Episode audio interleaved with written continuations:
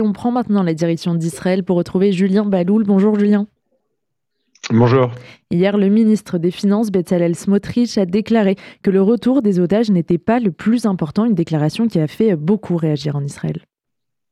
Oui, absolument. L'opposition l'a immédiatement euh, critiqué, les familles des otages euh, également.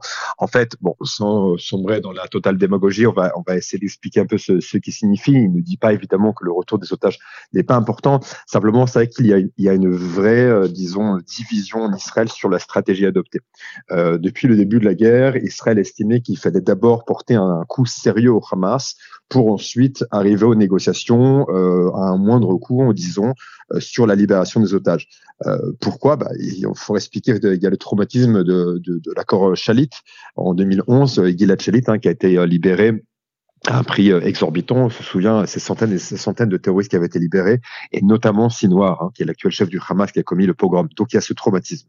Euh, à l'inverse, D'autres, notamment l'ancien chef d'état-major euh, Shaoul Mofaz, qui est aujourd'hui à la retraite, euh, estimaient que non, il fallait avant tout libérer tous les otages, euh, s'il le faut vider toutes les prisons israéliennes, et ensuite attaquer le Hamas euh, et déclarer la guerre jusqu'au bout, mais que d'abord il fallait leur retirer les otages des mains pour qu'ils n'aient plus cette arme de négociation, et puis surtout parce qu'il fallait sauver la vie de ces de ces bah, centaines, plus, non, plus de 200 otages israéliens à la base, il en reste 134, et c'est une vraie division dans la société israélienne aujourd'hui. Euh, comment euh, se comporter face aux otages. Certains estiment aujourd'hui que l'État les a abandonnés, ces otages, et n'a pas respecté ce, contrat moral qui existe depuis la création de l'État d'Israël, à savoir on Israël n'abandonne jamais ses enfants.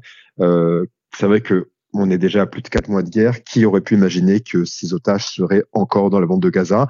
Et lorsqu'on voit les, brouillons de prochains accords, on sait que les prochains accords de d'otages, en tout cas ce qui est proposé, ça devrait être en plusieurs vagues et peut-être pas tout de suite. Ça veut dire que certains vont être là-bas encore pendant des mois. C'est difficilement imaginable.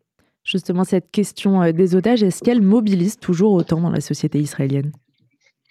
J'aurais aimé vous dire que oui. Euh, alors, elle, elle mobilise, euh, tout le monde se sent concerné, tout le monde est extrêmement triste, mais euh, on est loin de ce qu'on a pu voir au, début de la guerre avec euh, des vraies mobilisations.